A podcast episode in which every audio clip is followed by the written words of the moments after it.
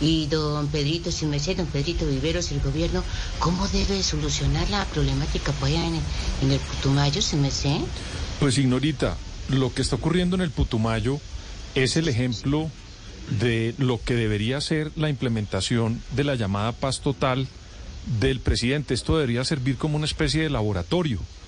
Y le voy a decir por qué, Ignorita. Hay una frase que me llamó mucho la atención de un habitante de Putumayo en un artículo que sacó el periódico El Espectador.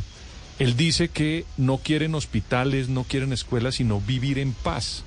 Imagínese usted cuando una persona le dice que no quiere hospitales ni educación, casi que ni empleo, sino que quieren vivir en paz. es porque la situación de este departamento está desbordando cualquier, digamos, expectativa que tengan los colombianos de solución. Y ahí lo que hay que hacer es experimentar lo que ha dicho el gobierno, tratar de hacer unos diálogos, pero también sostener de alguna manera una especie de vocación de seguridad para que las personas que estén allá no se desplacen. Hay mucho desplazamiento en el Putumayo. Yo solo recuerdo que este departamento era uno de los fortines, por llamarlo así, del bloque sur de las FARC. Y hoy las disidencias que están traficando en esta zona con la cocaína están tratando de reclutar jóvenes por dos millones y dos millones y medio de pesos porque no hay empleo.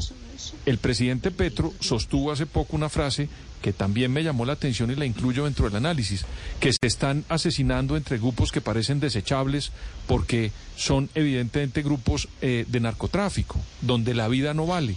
Entonces, ojalá que haya, además de la intervención que está tratando de hacer y lo anunció hoy el vocero del gobierno, el doctor Prada, que van a desplazar unas fuerzas hacia esa zona, ojalá que nos muestren con hechos que hay que pasar de ese famoso paz total que es una presentación que han hecho algunos miembros del pacto histórico a la realidad. Ahí hay un laboratorio donde pueden experimentar para una solución que podría ayudar mucho, no solamente a Colombia, sino también a Ecuador, porque esa es una frontera muy porosa, Aurorita.